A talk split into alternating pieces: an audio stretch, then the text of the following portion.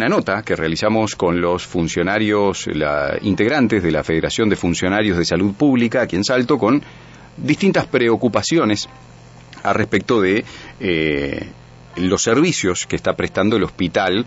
Ustedes saben que el Hospital Regional Salto es un hospital regional, justamente, no solo atiende a nuestros eh, habitantes, sino que también atiende a toda la zona aledaña, pero además es un centro de referencia COVID. Por lo tanto, se ha visto eh, aumentada su demanda de servicio especializado. Además, con la cantidad de desempleo que hay últimamente en nuestro departamento, y por últimamente me refiero a los últimos dos años, el Hospital Regional Salto también ha tenido que absorber usuarios que estaban recibiendo servicios desde los prestadores privados, desde el centro médico, sin ir más lejos. Por tanto, y dicho todo esto, los funcionarios de la integrantes de la Federación de Funcionarios de Salud Pública hacen algunos planteos y reclamos. Escuchamos la nota. Denise, la problemática del hospital es amplia, los servicios están bastante magros para un hospital de referencia COVID. Así es, buenos días, muchísimas gracias por estar acá y, a informar a, la población de las necesidades que estamos teniendo en este hospital, que no son nuevas, vienen de años, se vieron acentuadas por la pandemia, este, más ahora con un brote que hay este, a nivel de la, de la emergencia. Y bueno, sí, sí, son bastante magras, tenemos carencia de personal, este, se está trabajando mal, también tenemos condiciones edilicias que no son las adecuadas y bueno, cada vez se instrumentan más tareas este, y con el mismo personal. Creemos que en su momento, cuando se nombró Hospital Referencia COVID, tendrían que haber hecho un diagnóstico de situación y saber que no teníamos el personal como para cumplir con esas tareas. ¿Ustedes tienen algún cálculo de cuánto estamos hablando, cuánta gente atienden ustedes en el servicio? Y bueno, por ejemplo, a nivel asistencial, este, en sala tenemos a veces una enfermera para 30 pacientes. Eh, muchas veces estas enfermeras, o si hay dos enfermeras, son sacadas para otro servicio justamente por la falta de recursos humanos que hay. Hablemos, hablamos que no solo a nivel asistencial, cocina, anatomía patológica, farmacia, este, hay una cantidad de, carencias.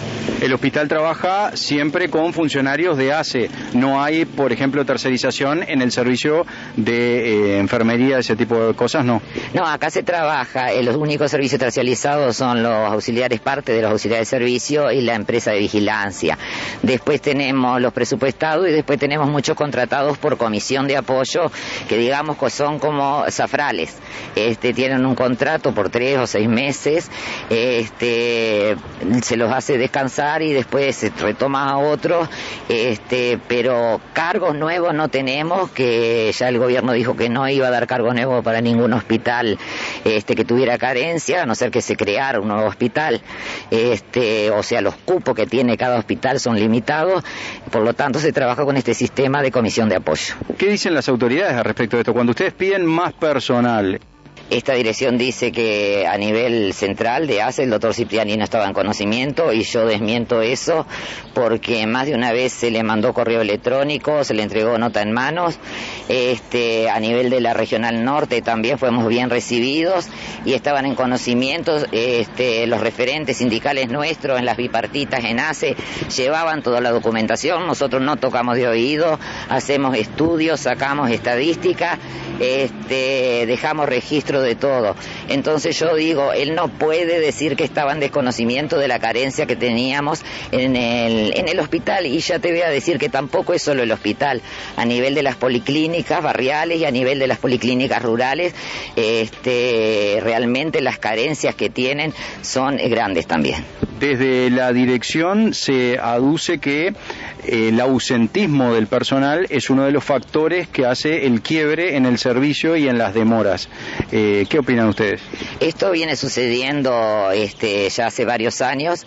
Eh, el año pasado también este, la dirección anterior no respetó el convenio que se había hecho con el doctor Silveira hace muchísimos años, en cual se estimulaba al funcionario que cumplía dándole dos días.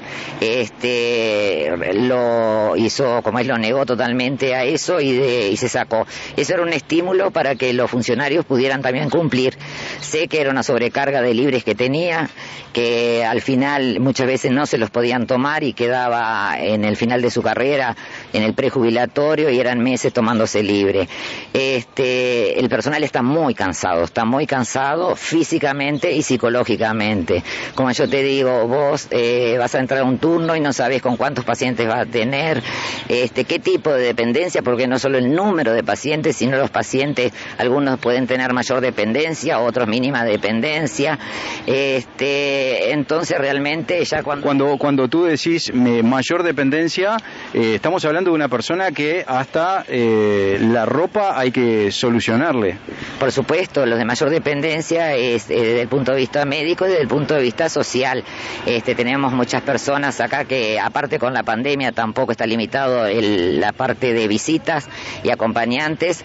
Entonces, este, los de mayor dependencia hay que darle de comer, hay que higienizarlos, hay que levantarlos, movilizarlos para que no se lastime la piel.